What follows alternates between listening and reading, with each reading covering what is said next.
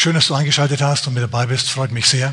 Mein Thema heute Morgen ist Pleite verhindern mit göttlichen Mitteln. Es ist nämlich so, dass, ähm, dass ja der schwarze Reiter der Inflation durch unser Land galoppiert. Wer hat es schon mitgekriegt?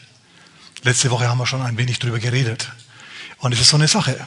Denn diesen schwarzen Reiter, den kriegst du nicht einfach wieder los, es sei denn, Gott pfeift ihn zurück. Du sagst, ja, da wird der Staat was machen. Aber was, wenn der Staat genau diese Inflation jetzt gar nicht schlimm, als schlimm betrachtet? Ich habe so Politikerworte im Ohr, wo es heißt, die Zeit der billigen Lebensmittel ist vorbei. Oder die Zeit des billigen Treibstoffs ist vorbei. Es gibt ja Politiker, die wollten schon vor 10, 20 Jahren das Ganze auf 5, Euro hoch, äh, 5 Mark seinerzeit hochsetzen, den Benzinpreis pro Liter. So, was also, wenn aus dieser Richtung jetzt da nicht unbedingt äh, Erleichterung kommt? Wenn du merkst, die, die Dinge täglichen, des täglichen Bedarfs werden teurer und teurer und dein Geld wird aber nicht mehr und mehr. Was machen? Es gibt natürlich da geistliche Antworten. Man muss sich nur darauf einlassen. Deswegen schlagen wir jetzt mal auf zum Matthäus-Evangelium.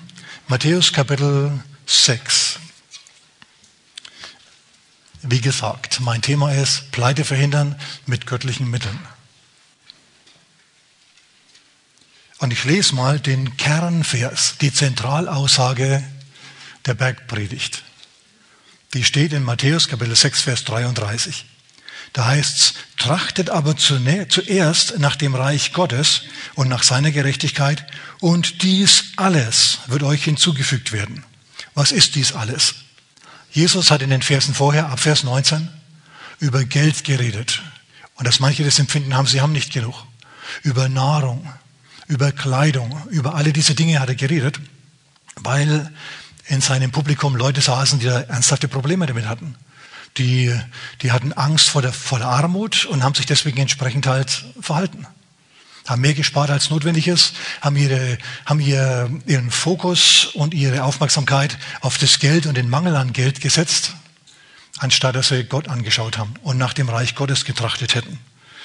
Wie trachtet man nach dem Reich Gottes? Ne, das schauen wir uns ein wenig an heute. Aber nochmal, ich möchte, dass wir das erfassen. Trachtet zuerst nach dem Reich Gottes, das heißt, folgt zuerst Jesus nach. Und hier heißt, trachtet zuerst, es heißt nicht, trachtet nur nach dem, Wort, nach, dem, nach dem Reich Gottes, sondern trachtet zuerst nach dem Reich Gottes. Wenn du also nach dem Reich Gottes trachtest und Jesus nachfolgst, dann heißt es nicht, dass das alles ist, was du machen darfst im Leben jetzt. Nur noch dauernd zu an Jesus denken. Ähm, zum Schluss wirst du zu einem Frömmler. Ja, und solche Leute sind meistens unangenehm. Ich meine, du kannst natürlich einer werden, wenn du willst, das liegt bei dir, aber das ist definitiv nicht, was hier gemeint ist. Hier heißt, trachte zuerst nach dem Reich Gottes. Frag in allem, was passiert nach dem Willen Gottes. Und, und jetzt kommt die Verheißung, wenn du das tust, dann passiert Folgendes. Dies alles wird euch hinzugefügt werden. Dies alles, sag mal, dies alles wird dir hinzugefügt werden. Also alle materiellen Dinge werden dir hinzugefügt werden. Menschen, Mittel, Möglichkeiten, Moneten. Alle diese Dinge, die werden zu dir kommen. Du wirst sie magnetisch anziehen, in dem Moment, in dem du beginnst, ernsthaft, sag mal ernsthaft, ernsthaft. nach dem Reich Gottes zu trachten. Und das, das du natürlich nur durch Glauben. Nur mit Glauben. Schau, in dieser unserer Zeit, Beteuerung, gibt's nur Hoffnung für Leute mit Glauben. Gott wird eine Million Menschen links liegen lassen und zu dir kommen wenn du Glauben hast, wenn er deinem Herzen Glauben sieht. Ich denke da an 1. Könige Kapitel 17 und Elia und die Witwe, zu der er geschickt wird. Damals, zur Zeit Elias, war es nämlich auch so, dass der schwarze Reiter der Teuerung, der Inflation, des Mangels durch das Land geritten ist. Und der Prophet Elia, der hat gesagt, es wird nicht mehr regnen, es sei denn, ich sage es. Und dann ist er verschwunden und abgetaucht. Und dann haben sie erst gelacht und sich den Bauch gehalten vor Lachen. Was ist denn das für einer, dass er erzählt, es wird nicht mehr regnen, natürlich wird es noch regnen und so weiter. Aber nach ein, zwei, drei Jahren waren sie dann doch ziemlich gestresst und haben den Elia suchen lassen. Und sie haben ihn nicht gefunden. Erst hat Gott ihn am Bach Krit versteckt, um ihn zu versorgen durch Raben, was ihm die da wohl für Fleisch gebracht haben. Und er hat Wasser aus dem Bach getrunken. Er hat Wasser aus dem Bach getrunken. Er wurde versorgt. Während Israel gelitten hat, hat der Mann Gottes Versorgung erlebt. Bist du ein Mann, ein Mann oder eine Frau Gottes? Okay, dann gilt für dich nicht, was für andere gilt. Ist dir das bewusst? Das gilt auch in Teuerungssituationen. Trachte zuerst nach dem Reich Gottes und alles andere wird dir zufallen. Das gilt auch in Teuerungssituationen. Gut, aber eines Tages war es dann eben so, dass der Bach leer war. Und Elia zum Herrn geblickt hat und gesagt hat, wie weiter? Und dann sagt der Herr was zu ihm. Er sagt, geh nach Sarepta, nach Zarpat, ins Ausland, nach Sidon. Dort habe ich eine Witwe und der habe ich den Auftrag gegeben, dass sie dich versorgen soll. Und Elia steht auf und legt los. Wahrscheinlich geht er bei Nacht, damit man ihn nicht erkennt, ja. Und er geht bis nach Sarepta in diese Stadt, beziehungsweise an diese Stadt hin. Er wird wieder versorgt. Allerdings muss er dafür Gott hören. Und um Gott zu hören, brauchst du ein offenes Ohr für ihn. Okay? Aber soweit ist alles klar. Und jetzt wird es richtig gut. Bei mir geht es jetzt nicht so sehr um den Elia, der versorgt wird durch Raben und durch Bäche und so, das ist alles nicht so wichtig. Mir geht es jetzt darum, wie diese Frau versorgt wird. Diese Frau, die er trifft. Überleg mal. Das Wort Gottes kommt zu Elia und sagt, ich habe einer Witwe, einer Witfrau befohlen, dich zu versorgen. Und Elia denkt sich, Witwe, gut, gut, gut, gut, dass es kein Witwer ist. Witwe ist gut, vielleicht ist sie noch gut beieinander, hoffentlich ist sie nicht hässlich. Und offensichtlich ist sie reich, weil sie soll mich ja versorgen. Und so ist also Elia gut drauf und er legt los und er geht. Könnt ihr das nachvollziehen? Na, verschluckt sich gleich jemand.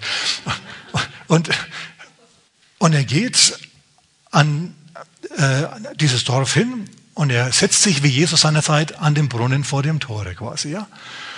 Und er wartet. Und tatsächlich, es kommt eine Frau raus und sie ist ganz in Schwarz. Und er denkt sich, das ist bestimmt meine Witwe. Okay, gut, wenn sie das ist. Und er spricht sie an. Er sagt zu ihr, schöpf doch ein wenig und gib mir was zu trinken. Wie Jesus später, ne? Und sie geht hin und will ihren Krug holen, weil sie holt nämlich Feuerholz.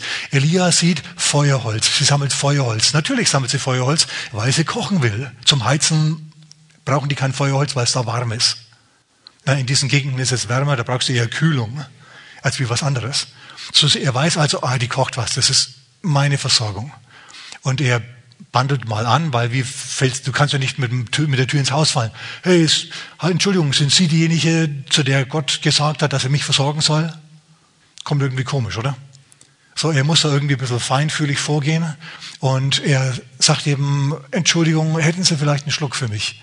Und diese Frau, die denkt sich, oh, ein Mann spricht mich an. Stattlich ist er, muss man sagen. Ist in Ordnung. Und dann geht sie und holt also ihr Schöpfgefäß. Und Elia denkt sich, das Bäuchlein krummelt. Gott hat diese Frau dazu bestimmt, mich zu versorgen, so wie es aussieht. Er, warum kannst du ja gleich damit anfangen? Sie ruft, er ruft ihr also nach und sagt, und bring mal einen Bissen Brot. Und sie denkt sich, och, jetzt bin ich als Witwe noch jung und gut beieinander. Und ich habe mir gedacht, dass dieser Ausländer hier, dass der zumindest reich ist. Ich bin dann hübsch und er ist reich und da finden wir uns vielleicht. Ja, weil, wie gesagt, er trachte zuerst nach dem Reich Gottes. Manche trachten nicht zuerst nach dem Reich Gottes. Manche trachten zuerst danach, ihren Sexualtrieb zu befriedigen. Das ist das Wichtigste für die. Und da sind dann Frauen, schöne Frauen irgendwie im Vorteil. Ja? Es gibt allerdings auch andere, die, ähm, die das Geld gern haben. Und das sind dann reiche Männer im Vorteil. Und es ist deswegen kein Zufall, dass schöne Frauen reiche Männer und reiche Männer schöne Frauen heiraten. Okay? Das war schon bei Hiob wahrscheinlich so, kommt mir so vor. Hiob war reich, sie war schön, nur dann ist er krank geworden, hat alles verloren, dann war sie immer noch schön, aber er nicht mehr reich. Was jetzt, ja? Und dann sagt er zu ihr, dann sagt sie zu ihm, als Hiob krank ist, sagt seine Frau zu ihm, fluche Gott und stirb, solange ich noch gut beieinander bin suche ich mir einen anderen Reichen. Also wie gesagt, da kommt dann das raus, was in den Leuten drinnen ist. Das ist furchtbar. Naja, unser Elia, der, der denkt sich, ja gut, äh, bitte ich sie um was zu essen. Und diese Frau denkt sich, Mensch, such dir was von mir. Warum geht er nicht in die Wirtschaft zum, der Schnorrer, der hat auch nichts. Und dann versucht sie ihn wieder loszuwerden.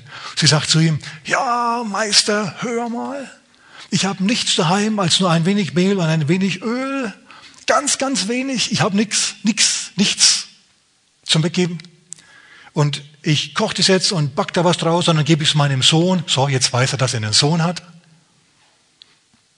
Wenn er immer noch interessiert ist, ja. Und, und dann sterben wir, weil es gibt nichts mehr und die Hungersnot, die dauert ja schon und wir sind jetzt auch am Ende. Und Elia denkt sich, ach, jetzt ist sie nicht reich. Aber das macht nichts. In dem Moment kommt nämlich das Wort Gottes zu ihm. Und das Wort Gottes sagt zu ihm, sag ihr, dass in der Zeit der Teuerung für sie, wenn sie dir einen Brotfladen macht, wenn sie etwas ins Reich Gottes investiert, wenn sie nach dem Reich Gottes trachtet, dass in dem Moment, in dem sie das tut, Mehl nicht weniger werden wird und Öl nicht weniger werden wird. Sag ihr das, sag ihr das. Und Elia sagt, gute Frau, ich habe dich gehört. Ich erkenne, du hast auch nichts, ich habe auch nichts. Hm, gut.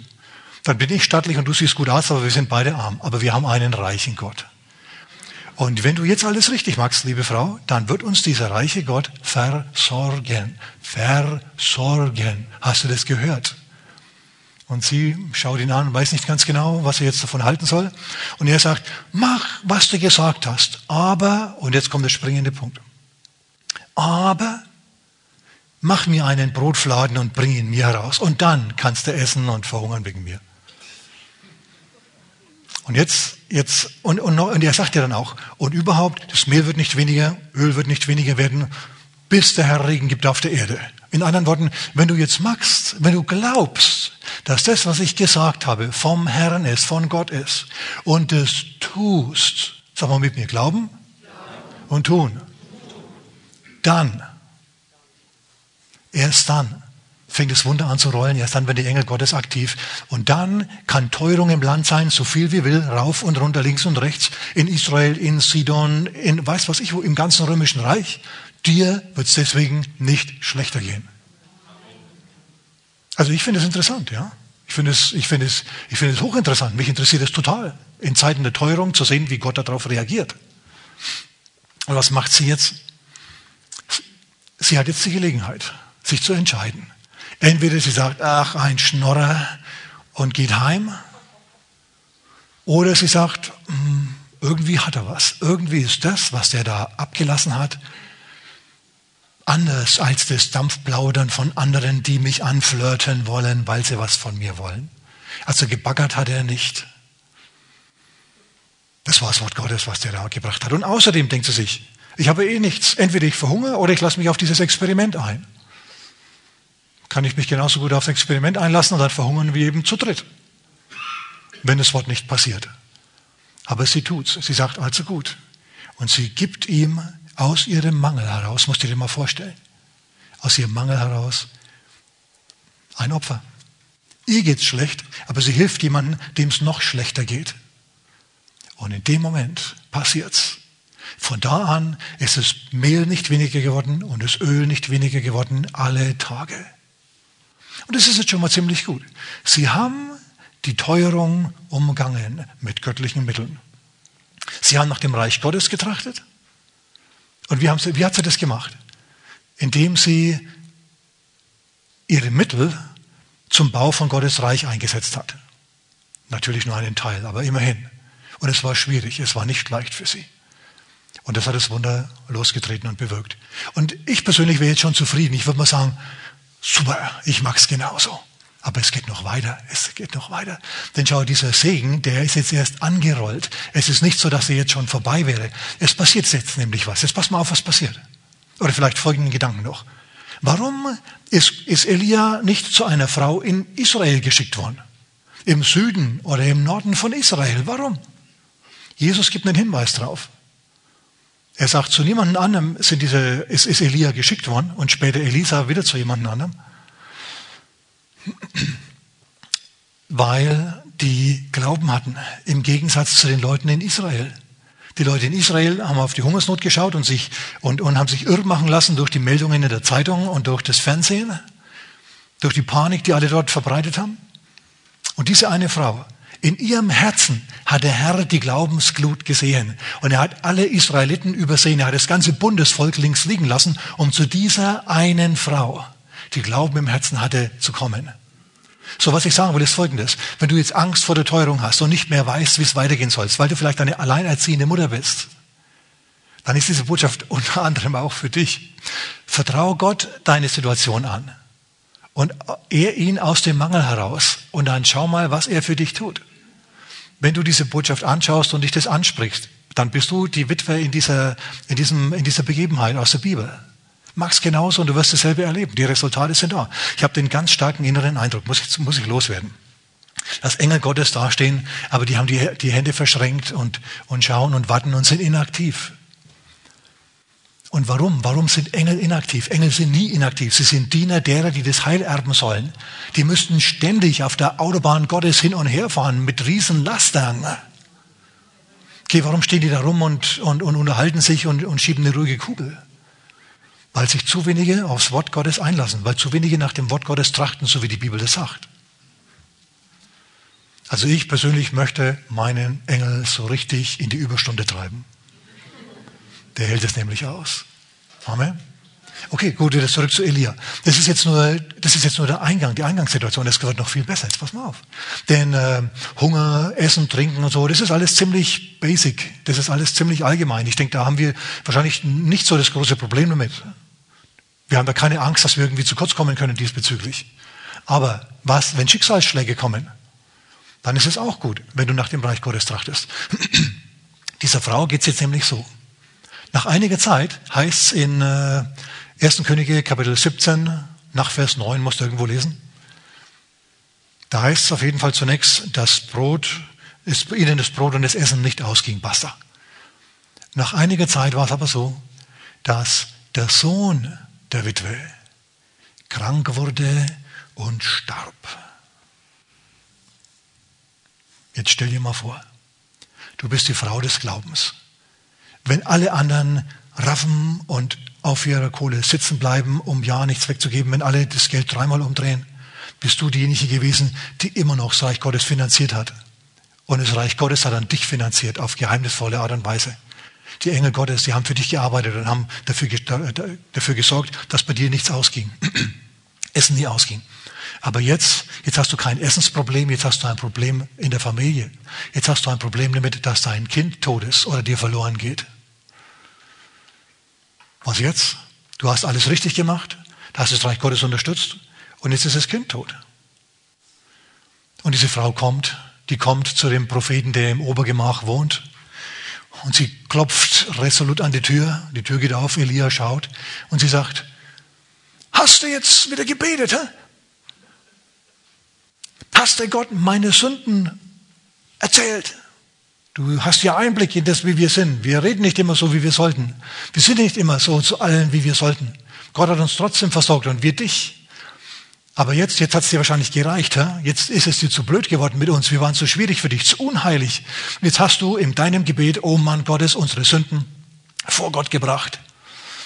Und jetzt straft uns Gott. Und Elia, der hört sich das gar nicht groß an, ihr Geflenne und Gemache und Getue. Da ist sie jetzt nicht die große Glaubensfrau, aber immerhin, sie geht zum richtigen Mann. Ja?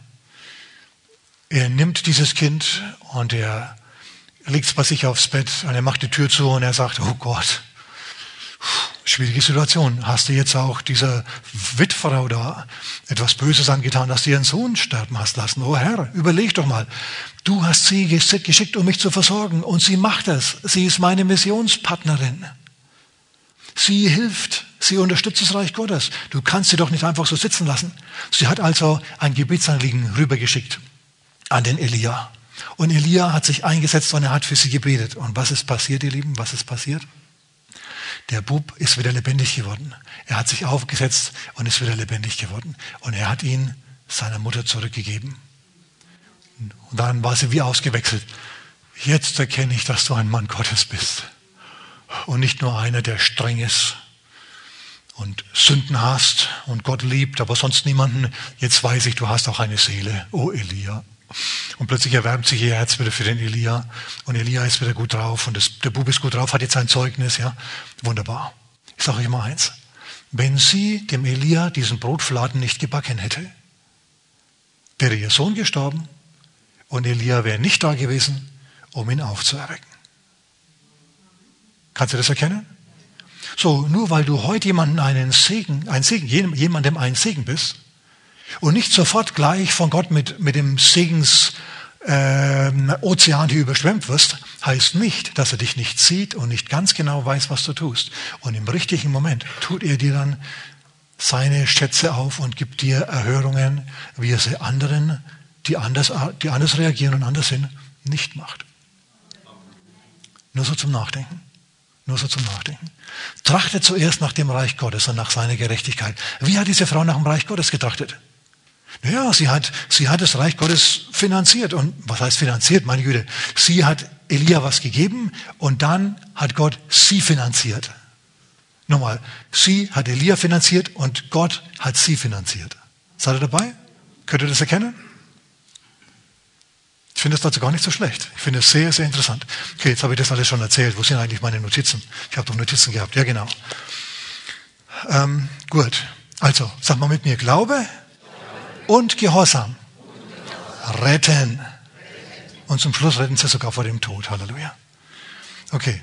Also ganz, ganz wichtig, der Krisenhöhepunkt ist nicht, dass sie nichts zu essen haben. Der Krisenhöhepunkt, als das Kind tot ist und Erhörung bekommen. Mann, also ich finde es gut, ja. Mich, mich reizt es dazu, mich einzubringen im Reich Gottes und da was zu tun. Okay, gut. Jetzt wieder zurück zu Matthäus Kapitel 6, Vers 33. Trachtet zuerst nach dem Reich Gottes. Also wenn du Jesus nachfolgst, dann trachtest du Jesus, dann trachtest du zuerst nach dem Reich. Aber die Frage ist jetzt, was du magst einfach. Ich habe jetzt schon erkannt, okay, gut. Das Reich Gottes finanzieren hilft. Aber gibt es sonst noch was? Weil ich kann ja hier nicht einfach nur die ganze Zeit Geld verteilen. Hallo? Ja. Schau, Jesus hat die ganze Bergpredigt hin schon auf diesen Vers hingearbeitet. Er hat dir gezeigt in der Bergpredigt, wie man nach dem Reich Gottes trachtet. Und ich habe Max ganz kurz, ich habe fünf Punkte für uns. Und die erzähle ich euch.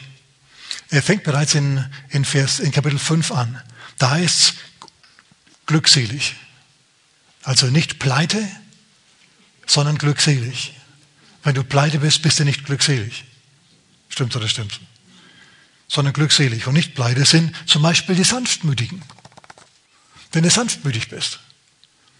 Und ich rede jetzt nicht davon, dass du feige bist, wenn ein anderer dir entge schau, entgegenkommt. Schau, wenn ein, wenn ein 2,20 Meter großer, 1,50 Meter breiter Schläger mit solchen Muskeln auf mich zukommt, dann bin ich naturgemäß freundlich zu dem. Es fällt mir nicht schwer, sanftmütig zu sein. Okay? Wenn aber jetzt ich derjenige bin, der groß und breit ist und da ist ein kleiner Stinker, der mir das Leben schwer machen will, dann kann ich den jetzt bedrohen und einschüchtern. Dann, dann ist es für den leicht, schau, mir gegenüber sanftmütig zu sein, weil er gegen, mir gegenüber keine Chance hat. Ne? Ich mache so, und er macht Wumms und versinkt im Boden. Also Im Gleichnis jetzt.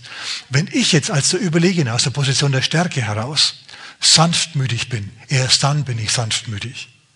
Weil die meisten, wenn sie ein wenig Autorität haben, die meisten, wenn sie ein wenig was zu sagen haben, wenn sie irgendeinen Paragraphen haben, den sie anführen können, dann werden manche nicht mehr auszuhalten. Ja, manchen, wenn du ein bisschen Macht gibst, die werden nicht mehr, die sind unausstehlich. Und genau so sollst du nicht sein. Wenn du also Chef bist, sei sanftmütig, aber dann machen die nicht mehr, was sie sollen. Hast du schon probiert?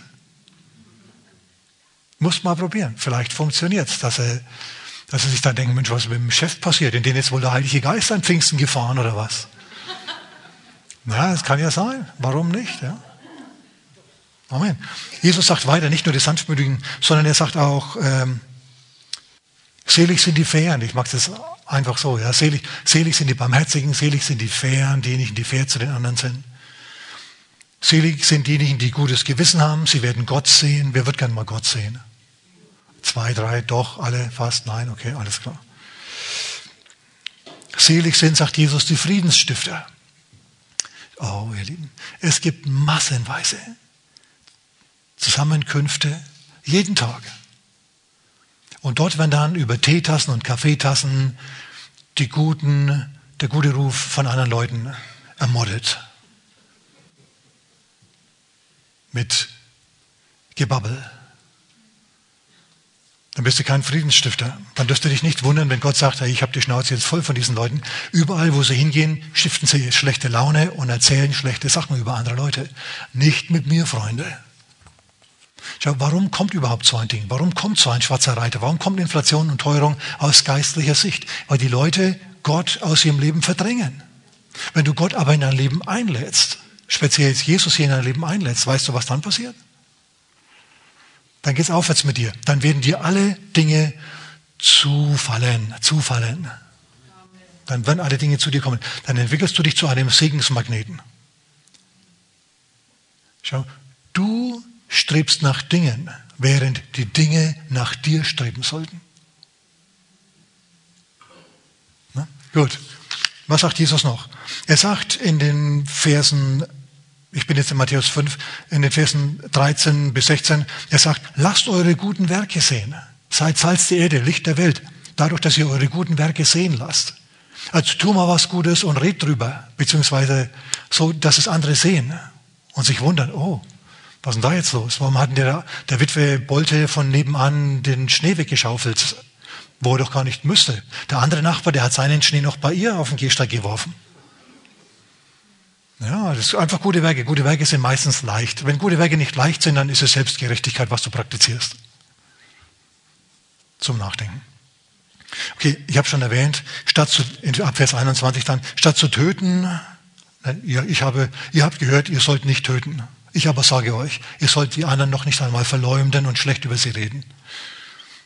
Na, und denunziert sie nicht, versucht nicht auf geheime Art und Weise dafür zu sorgen, dass sie, ihre, dass sie ihre Bankverbindung verlieren, dass PayPal sie nicht mehr äh, Spenden sammeln lässt wegen mir. Also alle solche Sachen gibt es alle. Na, wo sich dann Leute, Aktivisten einsetzen, um bestimmten Leuten die Existenz zu vernichten. Seid ihr nicht so, sondern seid ihr versöhnungsbereit. Ich sage mal nämlich eines. Wer anderen eine Grube gräbt, der landet zum Schluss selber am Baum. Na, so ist es statt Ehebruch. Ihr habt gesagt, ihr habt, ihr habt gehört, ihr sollt nicht Ehebruch begehen und so. Und Jesus sagt, ihr sollt noch nicht mal eine Frau lüstern anschauen. In anderen Worten, pflegt einen respektvollen Umgang mit dem anderen Geschlecht. Sagst du, mach ich sowieso. Gut für dich. Aber es gibt genug, die das nicht machen. Und übrigens, es gilt auch für Frauen, dass du einen respektvollen Umgang mit Männern hast. Aus irgendeinem Grund treffe ich immer wieder Frauen, die müssen Männer hassen, so wie die reden. Woran liegt das? Wollen die das? Gibt es denn irgendwie gute Gefühle? Ich sage dir mal eines. Ähm, du, auf diese Art und Weise wirst du nicht glückselig. Amen. Okay, Jesus sagt weiter, ihr sollt nicht schwören. Das bedeutet, du sollst deine Verträge ehren. Halt die Verträge, die du geschlossen hast. Okay, ich kann das jetzt nicht genauer aufschlüsseln, wie, aber ich habe noch ein bisschen was vor hier. Und dann anstatt Auge um Auge, ihr habt gehört, Auge um Auge, Zorn um Zorn. Ich aber sage euch, lasst's mal nicht eskalieren. Denn wenn du dem einen eine draufhaust, dann haut der dir wieder eine drauf. Ich habe das neulich in der Zeitung gelesen. In einem Bad in, ich denke es war in Berlin. Und da ist es scheinbar so gewesen, ich weiß natürlich nicht, wer das jetzt war und so, keine Ahnung. Auf jeden Fall hat irgendjemand eine Frau mit der Wasserpistole vollgespritzt. Dann hat die den angespuckt, was man halt so macht, ja. Und, und, dann, und, dann, und dann hat der, der die Wasserpistole auf die Nase gehauen und ihr die Nase gebrochen, so wie es heißt. Und irgendwie hat es scheinbar einer von ihr mitbekommen und hat dann den wieder vermöbelt. Und zum Schluss ist da also Halligalli im Freibad gewesen. Wie bei uns in der Jugend früher. Stimmt's? Und dann musste die Polizei kommen, war jetzt bei uns wenig oft unterwegs. Gab's auch, aber nicht so wild. Und so. Genau gegen so eine Situation spricht sich Jesus aus. Er sagt nicht Auge um Auge und Zahn um Zahn, sondern Verträglichkeit. Sag mal mit mir, Verträglichkeit. Na? Schau, dass du dem anderen aus dem Weg gehst. Vor allem, wenn der irgendwie noch ein blitzendes Stück Metall plötzlich in der Hand hat. Äh, ich habe ja bekanntlich, ihr wisst es ja mittlerweile, ich habe es ja schon tausendmal erwähnt, ich habe vor vielen, vielen Jahren eine Ausbildung gemacht, einen Trainerschein für Jiu-Jitsu. Und dort haben wir einen Kriminalbeamten gehabt, der uns über in Messer- und Waffenverteidigung, Waffen, Messer, äh, ausgebildet hat und auch bewegliche Gegenstände, wie zum Beispiel fliegende Ketten. Was magst du gegen die? Ich sagte mal, gegen den 9 mm ist kein Kraut gewachsen. Du musst einem Zickzack davonlaufen. Aber auch Messer, pass mal auf. Hat dieser Kriminalbeamte seiner Zeit erwähnt. Und uns Videos gezeigt von Messerverletzungen und so Zeugs. Also es hat mir einen Respekt vor Messern gegeben. Wenn du ein Messer siehst, dann lauf davon.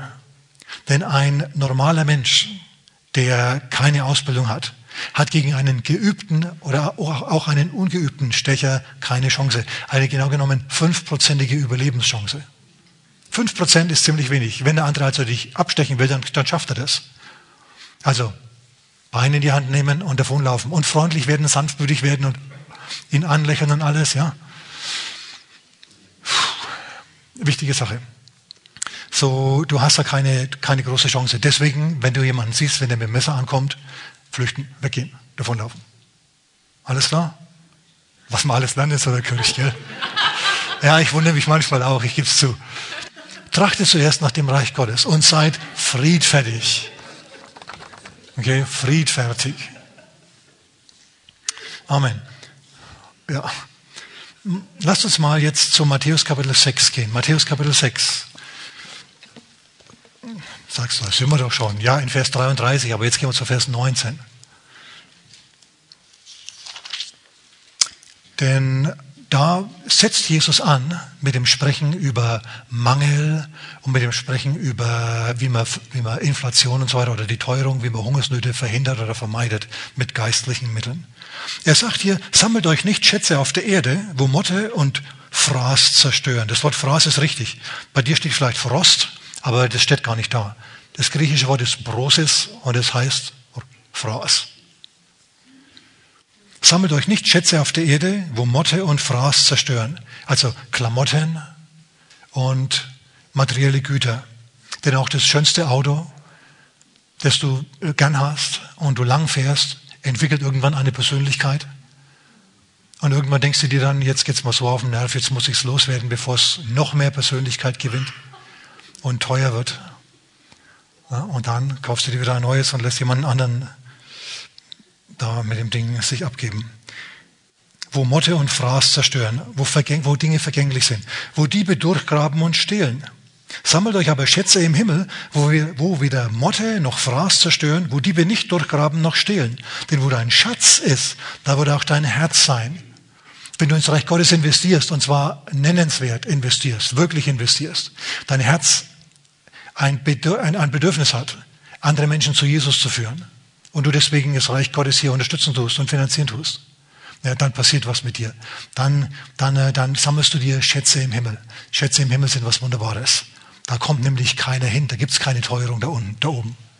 Es gibt's da, da gibt's keine Inflation. Was du dort hast, bleibt dir. Übrigens, Jesus hat hier einen alten Gedanken der Juden aufgegriffen.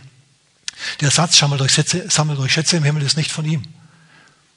Sondern vielmehr gab es da einen König Monobas von Antipene, dem, der hat sich zum Judentum bekehrt und dann ist er ähm, abgedüst. Ähm, und äh, beziehungsweise die Juden sind dann gekommen und äh, seine Brüder sind gekommen, nachdem er sich zum Judentum bekehrt hat. Und haben ihm gesagt, was machst du da für, für Sachen? Du hast die Schätze in der Hungersnot jetzt dem Volk ausgeteilt. Was deine Väter zusammengetragen haben, hast du weggegeben. Und dieser König Monobast von Antipene, der hat sich gerechtfertigt. Der hat gesagt, es ist so. Ich habe mir Schätze im Himmel aufbewahrt. Jetzt habe ich Moneten genommen, um mir Schätze in Seelen anzulegen. Nicht Schätze in Moneten, sondern Schätze in Seelen. Hier unten auf der Erde haben Menschen Zugriff auf unser Hab und Gut. Dort oben hat nur Gott Zugriff auf unser Hab und Gut. Und so hat er es das erklärt seinerzeit. Als also Jesus gesagt hat, ähm, sammelt euch Schätze im Himmel, da wussten die Juden ganz genau, von was er spricht. Die haben diese Geschichte gekannt aus der Synagoge. Ja, Finde ich ganz interessant. Dass Jesus also nicht völlig neue Sachen bringt, sondern durchaus aus der Tradition auch schöpft. Wo dein Schatz ist, da wird auch dein Herz sein. Schau, wenn du ins Reich Gottes investiert hast, dann hast du auch ein Interesse an dem, was da läuft und dass es dieser Organisation dann auch gut geht. Stimmt oder stimmt's? Na, definitiv. So bist du da innerlich beteiligt. Und der Herr sagt, das ist nicht schlecht für dich, das ist nicht schlecht. Vers 22. Die Lampe des Leibes ist das Auge. Wenn nun dein Auge klar ist, so wird dein ganzer Leib Licht sein. Wenn aber dein Auge böse ist, so wird dein ganzer Leib finster sein. Wenn nun das Licht, das in dir ist, Finsternis ist, wie groß die Finsternis? Ich habe mir gedacht, Vers 23, wenn dein Auge böse ist. Woran sieht man, dass das Auge böse ist? Wie, was macht dein Auge böse? Was sagt die Bibel über das böse Auge? Und ich habe einen Vers gefunden. Und zwar 28 Sprüche 28, 22. Ich lese euch vor, was da steht. Und zwar steht da, der Mann der Bosheit des Auges, also der, genau von, von dem spricht Jesus ja hier, der Mann der Bosheit des Auges hastet nach Besitz. Er ist also ein Habgieriger und er erkennt nicht, dass Mangel über ihn kommt. Lass das mal einsinken. In dem Moment, in dem du dem Geld nachstrebst, strebt das Geld weg von dir und die Zufriedenheit und alle diese Dinge außerdem. Steht wirklich da, kannst du nachlesen. Sprüche Kapitel 28, Vers 22. Der Mann des, der Bosheit des Auges, der Missgünstige in anderen Worten, der hastet nach Besitz, dem ist Geld das Wichtigste, und er erkennt nicht, dass Mangel über ihn kommt. In dem Moment, in dem du anfängst, dem Mammon zu dienen, in dem Moment läuft der Mammon vor dir davon. In dem Moment, in dem du dem Reich Gottes dienst, läuft der Segen dir entgegen. Einfacher geht's nicht. Ja, es ist sehr leicht, hoffe ich, zu verstehen. So, jetzt wissen wir also, was Jesus hier gemeint hat. Das Wort Licht ist übrigens auch das Wort für großzügig. Und das Wort für, für, ähm, für böse ist auch das Wort für missgünstig. Also, wenn dein Auge klar ist, wenn dein Auge großzügig ist, so wird dein ganzer Leib Licht sein. Wenn aber dein Auge missgünstig ist, immer das Schlechte im anderen sieht, ohne Grund. Und außerdem, ja, so wird dein ganzer Leib finster sein. In anderen Worten, dann, dann, dann hast du kein gutes Leben. Fertig aus. Niemand, sagt Jesus, kann zwei Herren dienen. Das ist eine sehr, sehr mitteleuropäische Übersetzung. Eigentlich steht dort im Griechischen, niemand kann zwei Herren als Sklave dienen. Das ist was ganz was anderes. Du musst nämlich Folgendes wissen. Ein Sklave, der hat seinem Herrn gehört. Der hat ihn besessen. Der hatte null Rechte. Der hatte so, so viele Rechte wie ein Stuhl. Die Römer hatten seinerzeit sprachbegabte, stimmbegabte und stumme Werkzeuge. Die sprachbegabten Werkzeuge waren die Sklaven, die stimmbegabten die, äh, die Tiere und die Stummen die Werkzeuge in derselben Kategorie. Menschen in derselben Kategorie wie Werkzeuge, wie, wie, wie Sachen. Überleg dir das mal. Und mit dem Hintergedanken sagt Jesus das. Er sagt also, jeder Mensch, auch du und auch ich, jeder Mensch, der hat sich irgendwo in seinem Herzen einem größten, höchsten Ideal verpflichtet. Für manche ist es Sex. Hugh Hefner, dem Herausgeber von Playboy zum Beispiel, für den war das definitiv Sex, logischerweise. Andere ähm, Rockefeller, genau. Äh, äh, John D. Rockefeller. Der war wahrscheinlich der geizigste Mensch seiner Zeit. Nach einer gewissen Zeit war er der reichste Mensch seiner Zeit, aber auch der kränkste Mensch seiner Zeit. Dessen ein und alles, das war Geld zu machen, Geld zu machen, Geld zu machen. Der ist fast in Ohnmacht gefallen, als er mal 40 Dollar zu viel bezahlt hat für irgendwas. Bis er dann mit 50 ungefähr unheilbar krank war und die Ärzte ihm gesagt haben, du stirbst, du bist so krank, du wirst die nächsten Tage und Wochen nicht überleben. Dann hat er sich gedacht, Mensch, was hilft mir dann mein ganzes Geld? Und hat begonnen, sein Geld wegzugeben. Hat er gemacht. Ist, ist historisch, kannst du nachlesen. Er hat sein Geld weggegeben, March of Dimes in, ins Leben gerufen, für Polio gestiftet. Er hat sogar hier in Deutschland bei den, für Baptisten äh, Gelände gekauft, als mögliche, auch christlich sich engagiert und diese ganzen Dinge gemacht, bis er Geld weggegeben hat und weggegeben hat, aber es kam immer noch mehr rein. So der, der ist also vom Toten Meer zum See Genezareth geworden. Und was ist passiert mit ihm? Ist er gestorben nach einigen Wochen und Monaten? Nein, der ist, der ist uralt geworden, der ist erst mit über 90 gestorben. Und hat 40 Jahre seines Lebens damit zugebracht, das Geld, das er verdient hat, wieder wegzugeben. Nicht schlecht. Ein anderer vorbildlicher Mensch in dieser Richtung war John Wesley. John Wesley, kennt ihr John Wesley? War, war der Gründer der Baptisten. Ein wunderbarer Mann, der hat, ich zähle jetzt, ich, ich zitiere jetzt aus dem Kopf, okay? Der hat im Jahr von 20 Pfund, sagen wir jetzt einfach, gelebt. Und er hat auch nicht mehr bekommen. Nach einiger Zeit ist er aber groß und reich und berühmt und bekannt geworden. Dann hat er zum Schluss 120 Pfund im Jahr eingenommen. Er hat 100 weggegeben, immer noch von den 20 gelebt, bis er zum Schluss noch mehr und noch mehr bekommen hat. Und er hat immer vom selben Betrag gelebt und den Rest hat er weggegeben. Ich würde mal sagen, für den war das Reich Gottes wirklich wichtiger als seine eigene Bequemlichkeit. Und er hat schon bequem gelebt, okay, der hat nicht gelitten. Also als Prediger hat er das, aber in seinen alten Tagen dann, da war er versorgt, das war in Ordnung. Nur das, die Haltung möchte ich sagen. Jeder dient irgendeinem Sklaven. Wem dienst du? Wem genau dienst du? Also für mich persönlich, ich habe mich ein für alle Mal festgelegt, ich diene Jesus.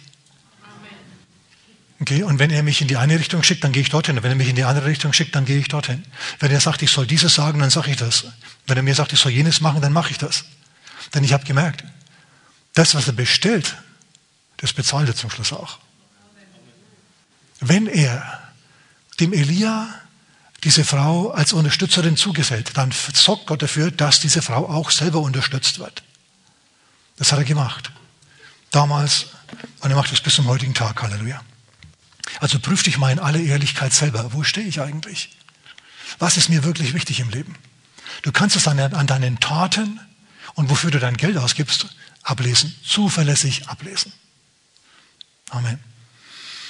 Jetzt könnte man noch so viele interessante Dinge sagen zu diesem Thema. Ich will euch aber natürlich nicht langweilen. Also, Matthäus 6, 25. Deshalb sage ich euch, ihr könnt nicht Gott dienen und dem Mammon, entweder dem einen oder dem anderen, als Sklave unterworfen sein. Deswegen sage ich euch, seid nicht besorgt für euer Leben, was ihr essen oder trinken oder anziehen sollt, für euren Leib, womit ihr euch bekleiden sollt. Schaut, Grund für die Geldliebe ist die Angst davor, nichts zu haben. Ein Dieb zum Beispiel, der handelt nicht aus Glauben, sondern aus Mangel an Glauben. Der glaubt nicht, dass Gott ihn versorgt, deswegen klaut er. Und dann sagt Jesus, schaut mal die Vögel des Himmels an. Die säen und ernten nicht, die können das nämlich gar nicht. Die können nicht säen und ernten. Für dieses Konzept von Saat und Ernte was völlig Neues. Ja, die denken da gar nicht dran. Und weil sie, obwohl sie so beschränkt sind, in ihren Mitteln und in ihren Möglichkeiten eigentlich wirklich, wirklich beschränkt sind, versorgt Gott sie trotzdem. Er versorgt sie trotzdem. Oder schaut euch die Lilien des Feldes an. In Wirklichkeit sind hier nicht Lilien gemeint im eigentlichen Sinn, sondern der Klatschmohn und die Anemonen, was dort halt wächst im Nahen Osten. Schaut euch mal die, die, die, den Klatschmohn an. Oder wegen mir auch den Ziermohn. Wir haben Ziermohn immer wieder im Garten, der taucht manchmal hier und manchmal dort auf. Sehr schön. Können wir hier ruhig länger stehen bleiben, aber die Dinger kommen und sind wieder weg. Ne? Es schauen schön aus. Und Jesus sagt, schaut mal den Mond an. Der kommt, leuchtet und dann ist er wieder weg. Und er investiert sich da richtig. Gott hat da richtig was investiert in diese Pflanze, in diese, in diese Blume. Eine natürliche Schönheit. Und wenn sich Gott um die Blumen kümmert, würde sich dann nicht auch um dich kümmern, Kleingläubiger? Wenn Gott das Gras des Feldes, das heute steht und morgen in den Ofen geworfen wird, ankleidet, so kleidet, wie viel mehr würde das euch tun? So, tracht also nicht nach dem Essen und Trinken, das sind Nebensachen, sondern Trachtet zuerst nach dem Reich Gottes und nach seiner Gerechtigkeit. Und dies alles wird euch hinzugefügt werden. Dies alles, sag mal mit mir, dies alles. Jetzt wissen wir, es ist Essen, es ist Trinken, es ist alles andere, was du brauchst für, für ein gutes Leben, für ein glückseliges Leben. Das wird dir hinzugefügt werden, wenn du ernsthaft dem Herrn nachfolgst. So seid nun, Vers 34, der hat es auch nochmal in sich, so seid nun nicht besorgt um den morgigen Tag. Denn der morgige Tag wird für sich selber sorgen. Da heißt jetzt nicht, du wirst für den morgigen Tag sorgen, sondern der morgige Tag, der wird für sich selber sorgen. Die Dinge, die du für den morgigen Tag brauchst, die Dinge, die du für die Erledigung von Gottes Aufgabe morgen brauchst, die wird er dir zuwenden. Wenn du bereit bist, für Gott zu arbeiten, an deinem Arbeitsplatz, in deiner Familie, sein Reich zu bauen, dadurch, dass du freundlich bist, nett bist, verträglich bist, gebefreudig bist, alle diese Dinge bist, das ist alles nicht so besonders schwer. Dann gehörst du zu der Kategorie von Leuten, die ausgenommen werden, wenn der, wenn der, wenn der schwarze Reiter vorbeireitet. Dann wird dein Konto nicht pleite gehen, dann wirst du durchgetragen werden. Auch wenn mal alles auseinanderbricht, wenn mal alles zugrunde geht, dann wird Gott zu dir kommen und seinen Lebenshauch wieder in dein totes Kind hineinsenden und dann wird's wieder was, dann wird dein Leben wieder weitergehen und du wirst nicht zugrunde gehen, sondern auffahren mit Flügeln wie ein Adler. Amen. Amen. Gut. Lasst uns beten miteinander.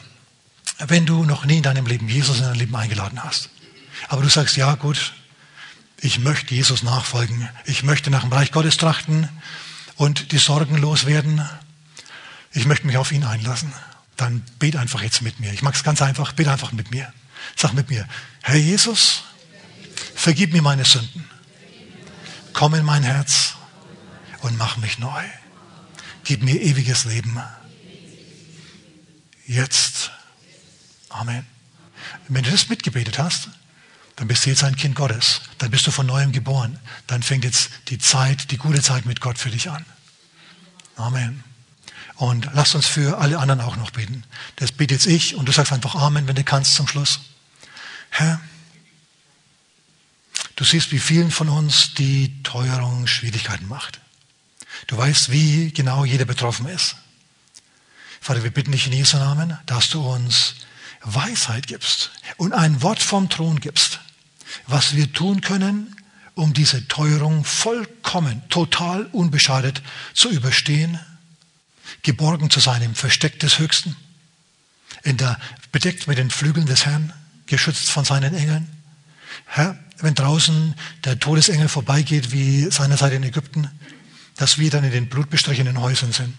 Vater, zeig uns, was wir tun können, um das so zu haben, dass wir nicht mit fortgerissen werden von, der, von den Problemen, die kommen und möglicherweise noch richtig schlimm werden. Vater, lass uns in deinen Augen so sein wie diese, wie diese Witwe und ihren Sohn und lass uns Gnade vor deinen Augen finden. Und gib uns Weisheit, dass wir wissen, wie wir uns verhalten sollen, dem Elia gegenüber und dir gegenüber. In Jesu Namen. Amen.